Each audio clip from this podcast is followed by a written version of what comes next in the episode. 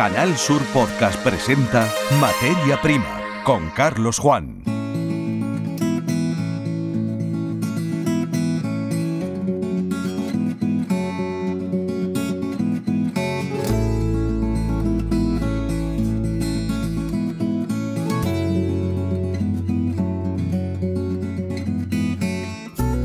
Saludos, bienvenidos a este nuevo podcast de la saga Materia Prima que se aloja en la web de Canal Sur Radio y Televisión.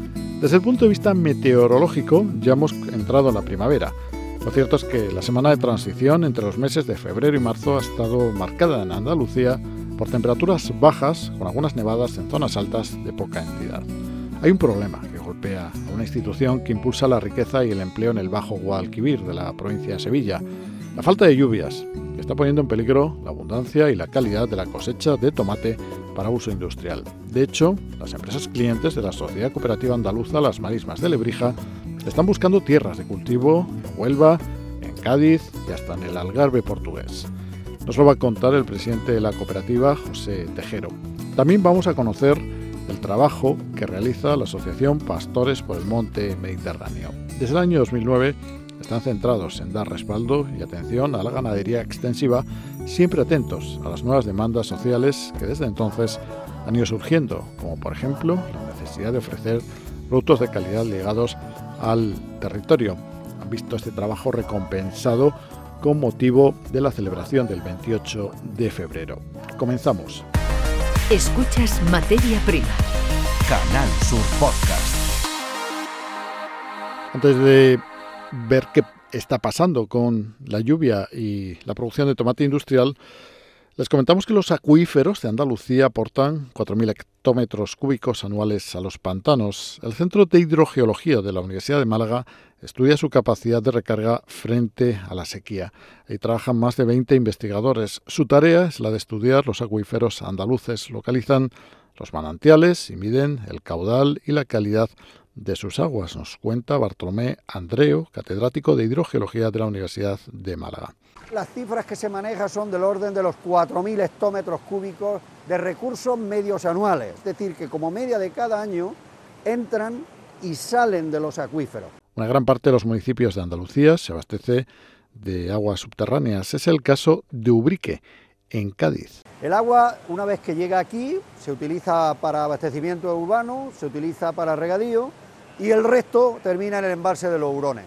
Una situación similar ocurre en el Parque Natural de los Alcornocales. La surgencia del acuífero abastece a varias pedanías de Tarifa y Algeciras. Estas aguas, lógicamente, pues tienen que ser controladas, apunta desde el Centro de Hidrogeología de la Universidad de Málaga, Beatriz de la Torre. Hacemos medidas puntuales en las que tomaremos registros de la salinidad del agua, la temperatura, eh, el pH, el oxígeno disuelto. Los investigadores consideran que este recurso puede suponer un alivio en épocas de sequía. Advierten de la necesidad de tener un mapa de esta reserva estratégica. Estos datos formarán parte de los análisis del Comité de Expertos de la Sequía creado por el Gobierno andaluz. Escuchas Materia Prima, Canal Sur Podcast.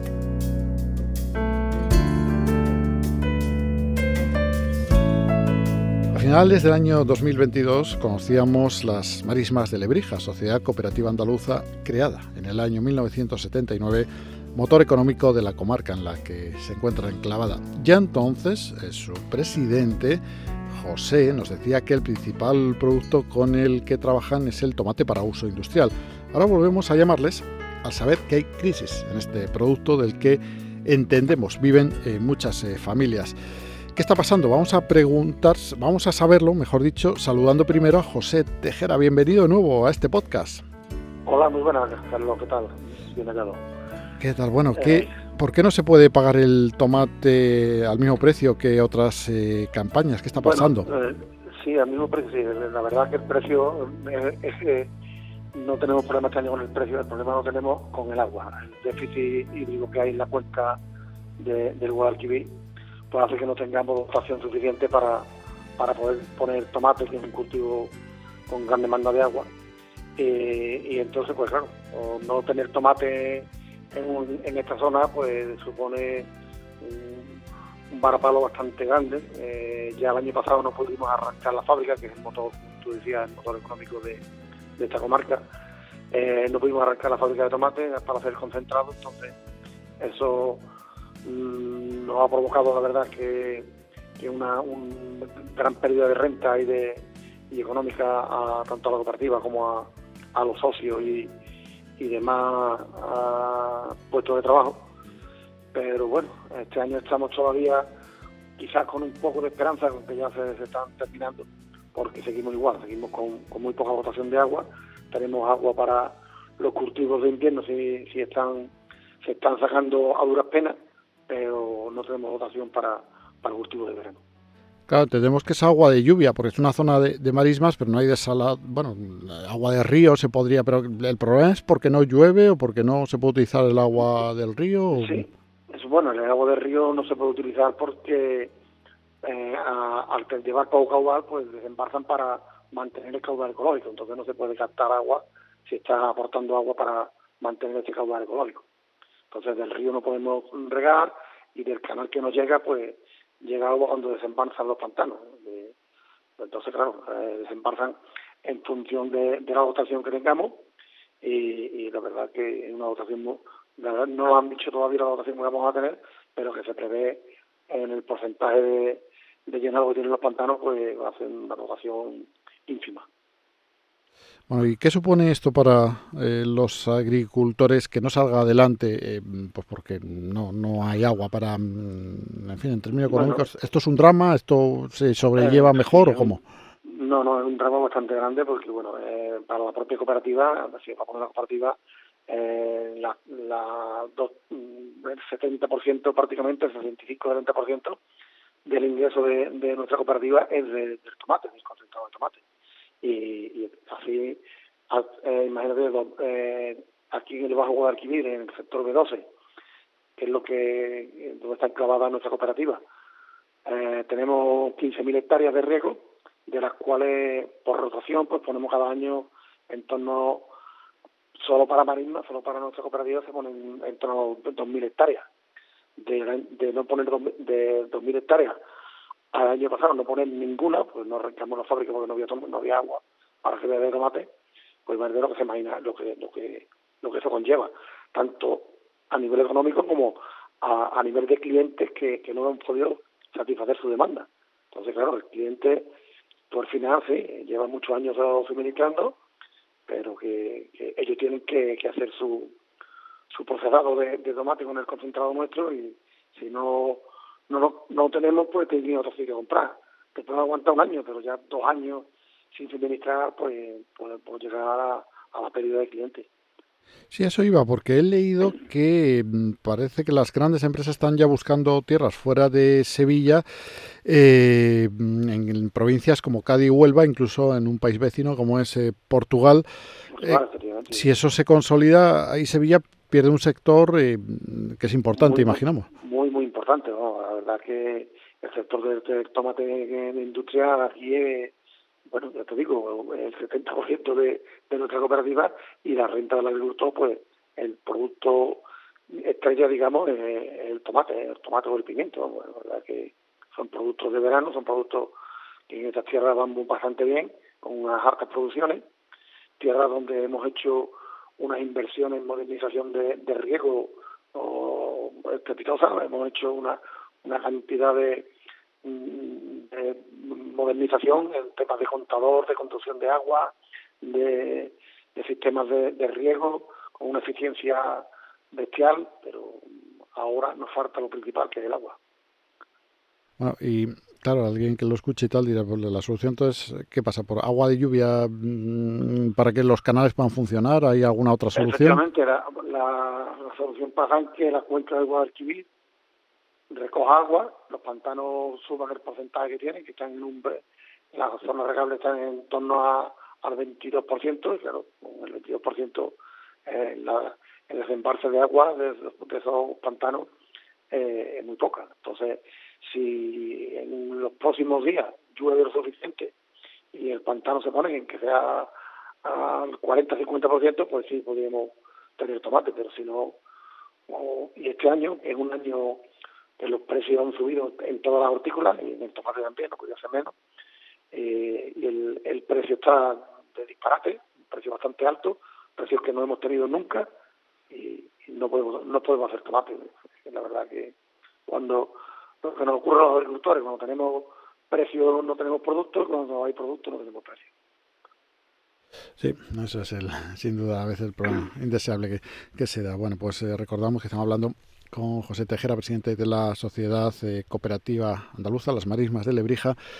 Eh, y en fin, es la segunda ocasión que lo hacemos, pero Esperemos que, por supuesto, haya muchísimas más y que en otras ocasiones pues sea por eh, cosas que realmente funcionan mejor de lo que se esperaba o cosechas, precios que suben o, ampliaciones de, la capacidad de producción, en fin, noticias positivas. Pero de momento la situación es la que hay. Necesitamos que llueva y las previsiones para eh, la semana, bueno, pues habrá que ver cómo viene, pero de momento no ha llovido lo suficiente. José, no sé si nos dejamos algo en el tintero. O... Eh, yo creo que bueno, la solución podría estar no solamente aquí, sino en toda España, en, la, en la intercomunicación de, las cuencas hidrográficas, porque hay sitios de España donde, donde sobra agua y sitios donde no, no tenemos, tenemos los pantanos al 20%. Entonces, eh, yo creo que la solución pasaría por ahí, pero bueno, eso es bastante complicado que se pongan de acuerdo los, los políticos.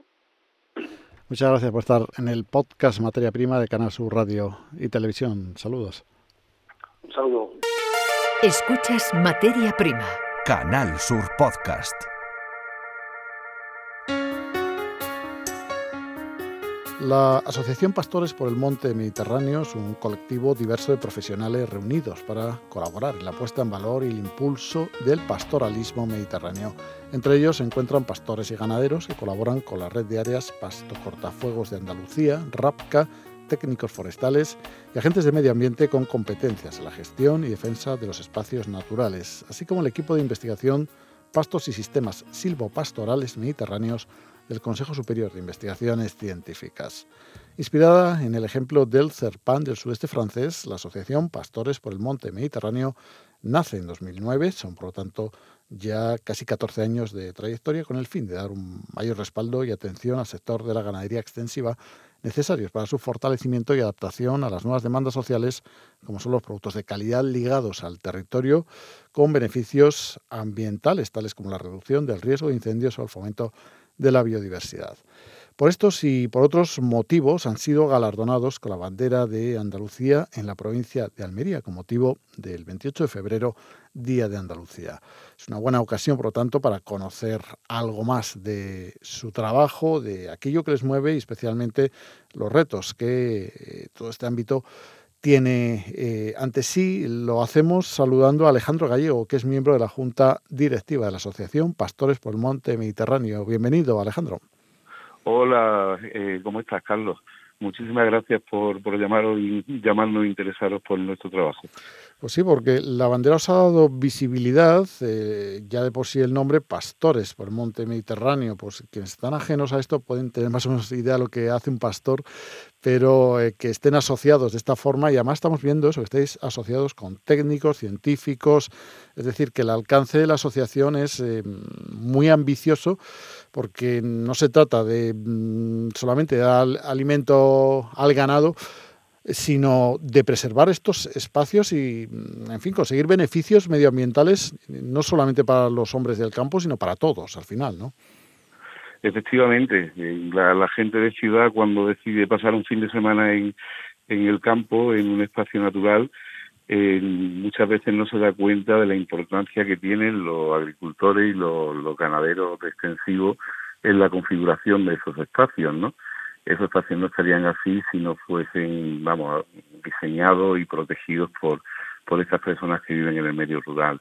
Y para nosotros es fundamental darlo a conocer tanto a la sociedad en general como el papel que hacemos de, de correa de transmisión entre las necesidades de los, de los pastores y lo, lo que se hace tanto universidades, centros de investigación y las decisiones que toman los políticos eh, para defender este medio ambiente y, la producción de alimentos de calidad.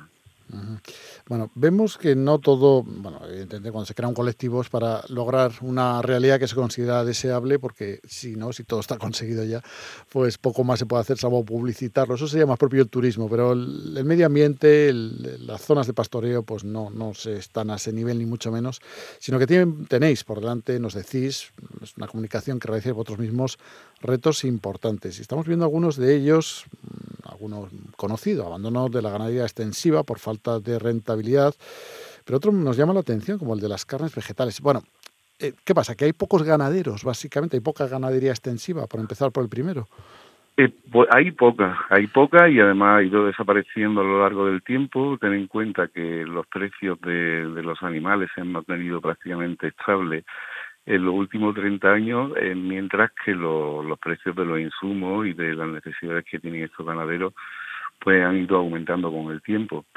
Eh, y bueno, el último año con la crisis mm, pues han sufrido muchísimo, ¿no? Han subido los precios de los combustibles, los precios de, de los piensos que tienen que dar para complementar cuando hay épocas de, de pocas precipitaciones y eh, muchas veces se habla del relevo generacional, pero es que es muy difícil que los jóvenes se impliquen en una actividad que tiene tantas dificultades, ¿no? Entonces, menos eh, ganaderos, menos pastores, entonces también, ¿no? Efectivamente, efectivamente. Y entonces con esto, bueno, una relación directa, pues el incremento de incendios en zonas que no están pastoreadas, pues es muy fácil que ese combustible arda y, eh, y bueno, pues que hemos estado hablando de la diversidad, también de la conservación de razas autóctonas que han estado eh, mejorándose a lo largo de los años, adaptadas a un ecosistema, y que para que te haga una idea, hay razas eh, andaluzas que están en peligro de extinción con menos población que incluso el lince ibérico, ¿no? al cual se le ha destinado muchísimos fondos de la Unión Europea y, y fondos nacionales y regionales para defender una especie que está en peligro de extinción y eh, vamos, está el ejemplo de la payoya, de la merina de grazalema, eh, de razas pues que con la desaparición de la ganadería extensiva pues desaparecen, ¿no? Estas especies animales que están especialmente adaptadas para cada, cada una de las zonas. Bueno, ¿y qué es lo que ocurre entonces con las carnes vegetales? Que seguramente muchos hemos tenido una experiencia en ese sentido y decimos, uy, pues qué bien los vegetarianos, parece que comen, pueden comer una carne que no se nota apenas la diferencia, pero, pero ¿cómo se impacta esto a vosotros?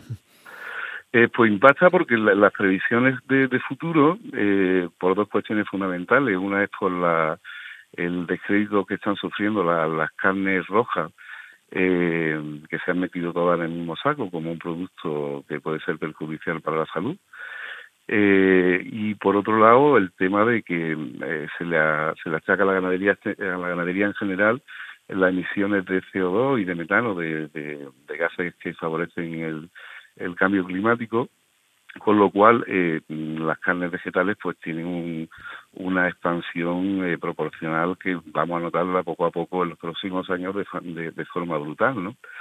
Y además ellos aducen que, que, claro, como se producen con vegetales, la huella de carbono que hace eh, que se produce en su elaboración es mucho menor que la huella de carbono que, que, produce la, la producción de, de carne, ¿no? Entonces, con ese marchamo verde, eh, pues muy fácil y además porque los precios van a ser muy competitivos, que se desarrollen estas carnes vegetales que se producen con eh, impresoras 3D y con, vamos, están ya muy evolucionadas y además que están en manos de dos empresas fundamentalmente.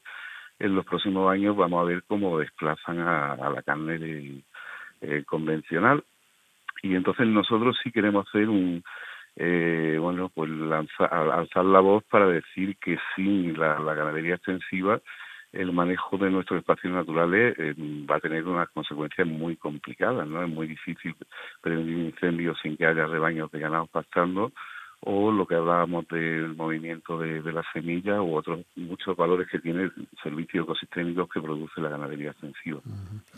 Bueno, otras demandas que estamos viendo, mala prensa, la ganadería por cuestiones del calentamiento global, que de alguna manera enlaza con la anterior, que si las carnes, o sea, las, la ganadería consume agua, si lanza, eh, en el caso particular de las vacas, incrementa la concentración de metano en la atmósfera.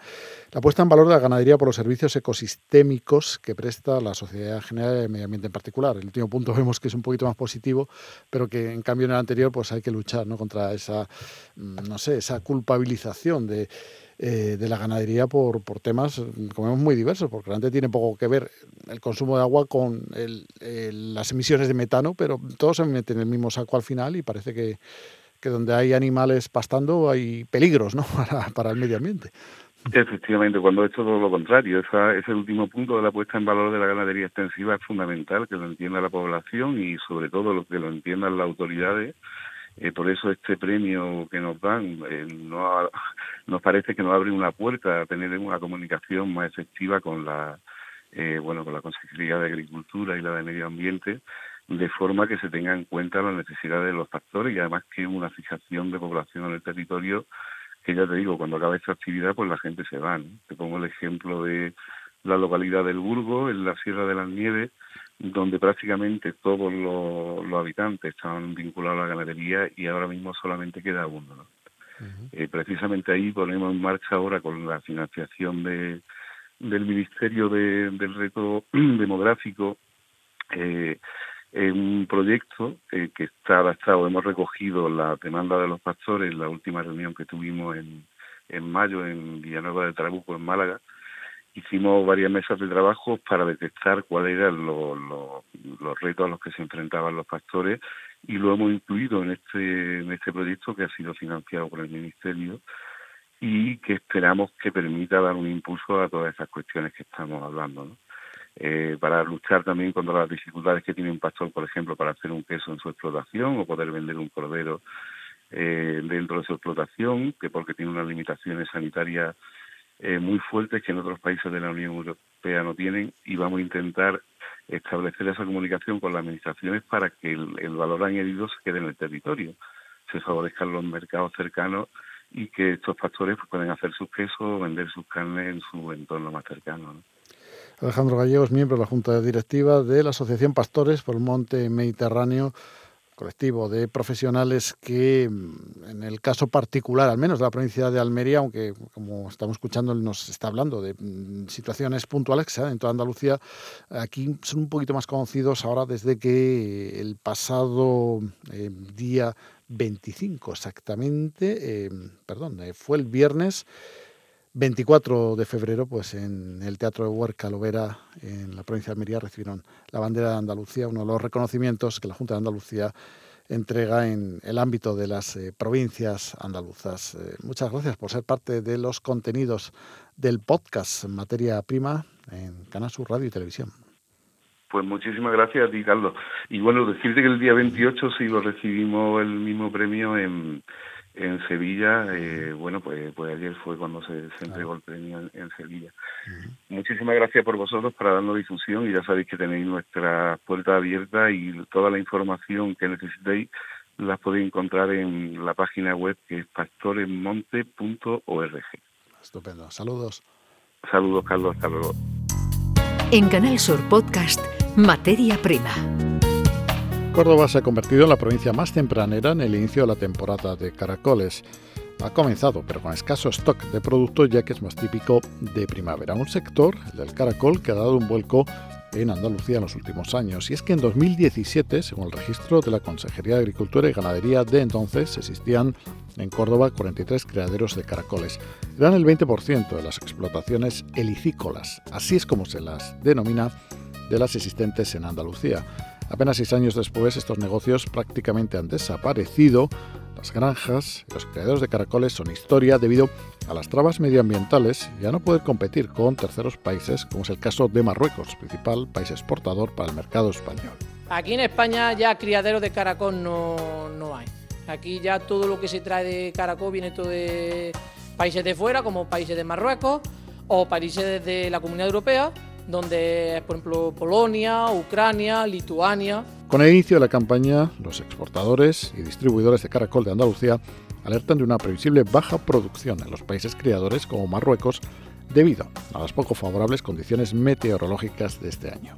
La climatología no llueve, el producto es un producto silvestre, entonces estamos teniendo años un poco complicados en el sentido de que no hay mucha mercancía, sobre todo en estas fechas ahora mismo de temporada porque ahora mismo cuando la temporada hace frío, eh, no hay mucha mercancía en el campo, entonces, ahora mismo, estos meses primeros de temporada son unos meses complicados. Unos caracoles que ya forman parte de la vida social de la ciudad de Córdoba y que llenan de su aroma los distintos rincones de la urbe, desde prácticamente ya hasta bien entrado el verano. En la ciudad 35 puestos se reparten en la trama urbana. Hemos hablado con una de las vendedoras de caracoles de estos lugares. Hemos ido formándonos precisamente para que esta tradición no decaiga, porque es una tradición de más de 50 años, que queremos que perdure, por supuesto, ya no solo por nosotros y nuestras familias, sino por las personas que trabajan con nosotros, que normalmente son todos los años las mismas personas. Y Córdoba tiene una cosa, y este encanto que tiene Córdoba no hay en ningún sitio de España ni de ningún país. Toda una tradición, desplazarse hasta Córdoba disfrutar de sus numerosos encantos eh, históricos, monumentales, urbanos en suma, y por supuesto de una buena ración bien servida, claro, de caracoles.